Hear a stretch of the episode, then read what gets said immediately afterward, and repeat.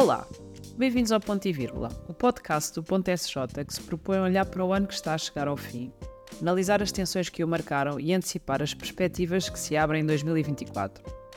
Com o ano novo à porta, queremos refletir sobre os acontecimentos que marcaram 2023 nas áreas sobre as quais o Ponto SJ se debruça habitualmente: a justiça, a política, a fé, a cultura e a educação.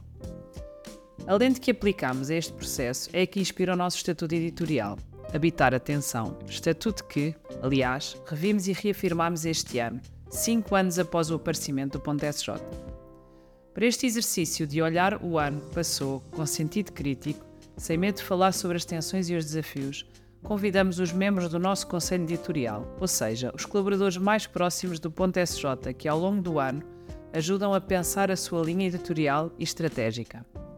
2023 foi o ano de grandes acontecimentos para a Igreja Portuguesa e Universal, para o nosso país e para o mundo. Acolhemos a Jornada Mundial da Juventude, acompanhámos o sino da sinodalidade e as enormes perspectivas que abriu para o futuro da Igreja, mas também assistimos ao destapar do silêncio sobre o drama dos abusos sexuais em Portugal.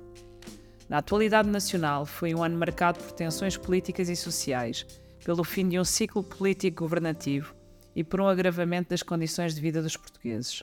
Lá fora, vimos nascer uma guerra nova e com ela a instabilidade internacional, mas também o renascer de alguma esperança para o nosso planeta com o acordo histórico alcançado na Cimeira do Clima, que marca o princípio do fim dos combustíveis fósseis. Sobre estes acontecimentos falaremos nos próximos cinco episódios ao longo da última semana do ano, tentando responder a três perguntas concretas. Que acontecimento destacaria este ano na área da justiça, da política, da fé ou da educação e porquê, que tensões habitaram este assunto e, por fim, que perspectivas sobre este assunto se abrem em 2024.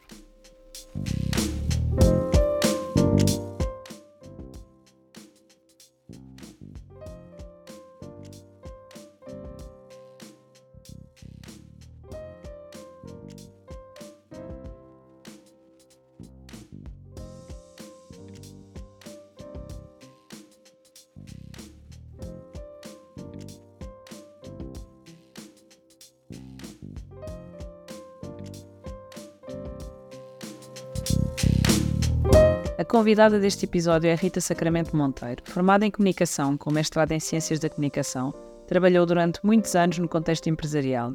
Agora, dedica o seu tempo a temas como a economia de Francisco, dando formação na Universidade Católica Portuguesa, transição ecológica e ecologia emocional. Neste episódio falaremos sobre cultura no contexto da sociedade portuguesa. Rita, começamos por perguntar então que acontecimentos destacarias este ano na área da cultura e porquê? Proponho olhar a cultura em Portugal a partir das raízes etimológicas da palavra cultura, que remetem para as ideias de cultivo e de cuidado. Desta forma, gostava de considerar a cultura como o modo como habitamos e nos relacionamos, concretamente no espaço público, com o que nele cultivamos e como dele cuidamos. Assim, mais do que destacar um único acontecimento, Gostava de citar alguns exemplos que creio que falam de como estamos a relacionar-nos neste espaço comum. Os últimos dois anos foram marcados pelo aumento de casos relacionados com a conduta de membros do governo, que levaram a demissões e a alterações da constituição dos órgãos governativos e, inclusivamente, à introdução de um mecanismo de verificação prévia de personalidades convidadas para ministros e secretários de Estado sujeitando-as ao preenchimento de um questionário sobre a sua situação pessoal e eventuais conflitos de interesses. O ano de 2023 terminou com a demissão do Primeiro-Ministro, na sequência de buscas na sua residência oficial, no âmbito de uma investigação judicial sobre a instalação de um centro de dados em Sines e negócios de lítio e hidrogênio e de um comunicado da Procuradoria-Geral da República que informou que o Primeiro-Ministro era alvo de um inquérito autónomo instaurado no Supremo Tribunal de Justiça a partir desta investigação. Estes últimos acontecimentos levaram à decisão do Presidente da República de convocar eleições para março de 2024.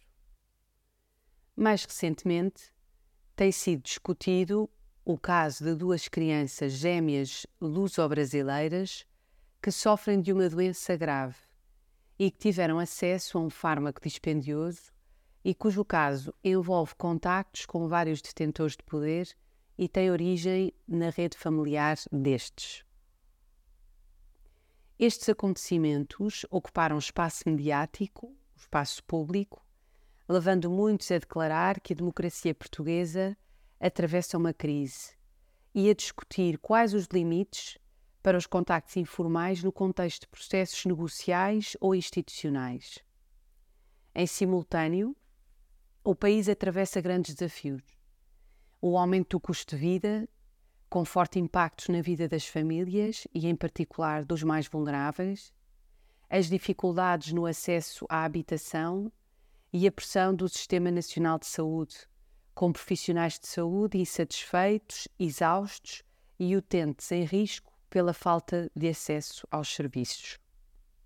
E que tensões habitaram este assunto? No contexto atual, uh, destacaria duas tensões. Uma tem que ver com o valor da confiança e a sua importância para a construção de sociedades prósperas e fraternas. Qualquer lugar da nossa vida coletiva precisa de confiança. Na família, na comunidade eclesial, nos nossos lugares de trabalho e nas nossas instituições públicas. Quando essa confiança é abalada recorrentemente, fragiliza os laços que nos unem e põe em risco a nossa capacidade de sermos com os outros. A falta de ética no exercício político abre espaço para que narrativas polarizadas e radicalizadas possam instalar-se ainda mais. E a perda de confiança nas pessoas e nas instituições que cuidam da polis, isto é, que fazem política, pode pôr em risco a participação cívica, acentuando o individualismo e a indiferença. Vivemos num contexto em que o diálogo e as narrativas são marcadas pelo imediatismo, muitas vezes do mundo digital, pelo foco em afirmar e em ter razão, e em que a análise das questões é feita muitas vezes de forma parcelar, superficial e com um olhar de curto prazo. Mas assistimos à reedição da história a partir dos quadros mentais de hoje, diluindo os contextos e experiências a ideias. Tudo isto cria, a meu ver, um ambiente pouco livre e pouco moderado para a discussão. Retira complexidade à análise da realidade e torna o diálogo, o ambiente no espaço público, um campo de batalha.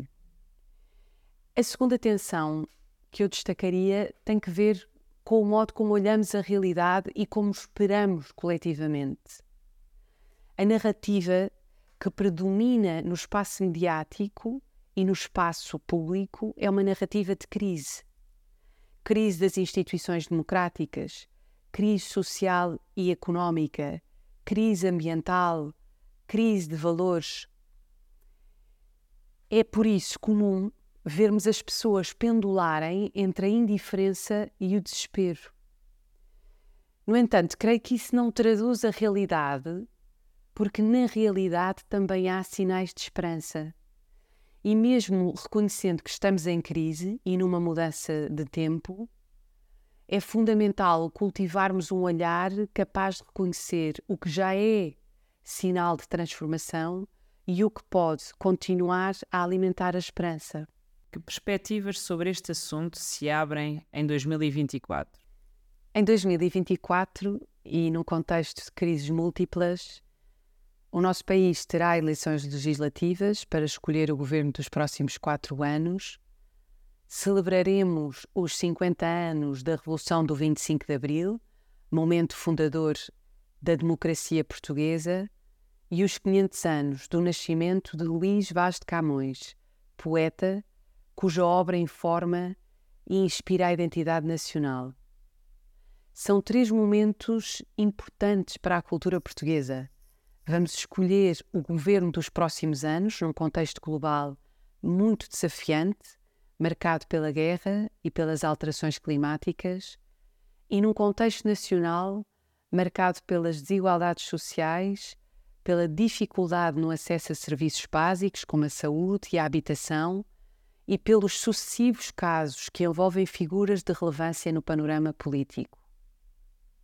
Como nos lembrou o escritor Jorge de Sena, no discurso da Guarda, o primeiro depois da Revolução dos Escravos, o Camões de amor e tolerância permeia os Lusíadas.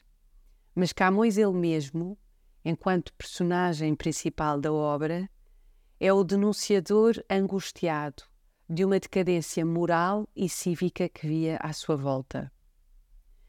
O nosso tecido social está frágil e em tensão, marcado por narrativas polarizadas que geram desinformação e divisão. A cultura sempre foi feita de tensões e, e as crises podem ser oportunidade de destrinçar o que é, de facto, valor e construtor do bem comum. Como referiu recentemente o Papa Francisco na sua mensagem de Natal à Cúria, é preciso coragem para andar para a frente. E a divisão de hoje é entre apaixonados e habituados. Se a cultura fala do que nos liga e expressa, do que nos representa e distingue, parece-me importante perguntar o que queremos cultivar em 2024. Um espaço comum de pessoas habituadas à indiferença, à corrupção e à mentira? Ou um espaço marcado pela paixão individual e coletiva pela vida, a esperança e a verdade? Voltando à raiz da palavra cultura e à ideia de cultivo, a colheita de 2024, aliás, a colheita dos próximos anos da nossa vida coletiva, pedem a nossa participação individual e a nossa capacidade de sermos com os outros em relação. Sem isso, será muito difícil respondermos aos desafios atuais e fazermos escolhas informadas. Somos todos corresponsáveis, coparticipantes e co-beneficiários da construção de uma cultura assente na ética, na verdade e na confiança. Assim, será possível esperar com esperança algo bom para todos. Muito obrigada, Rita, por ter estado connosco e por nos teres acompanhado durante todo este ano. Até à próxima.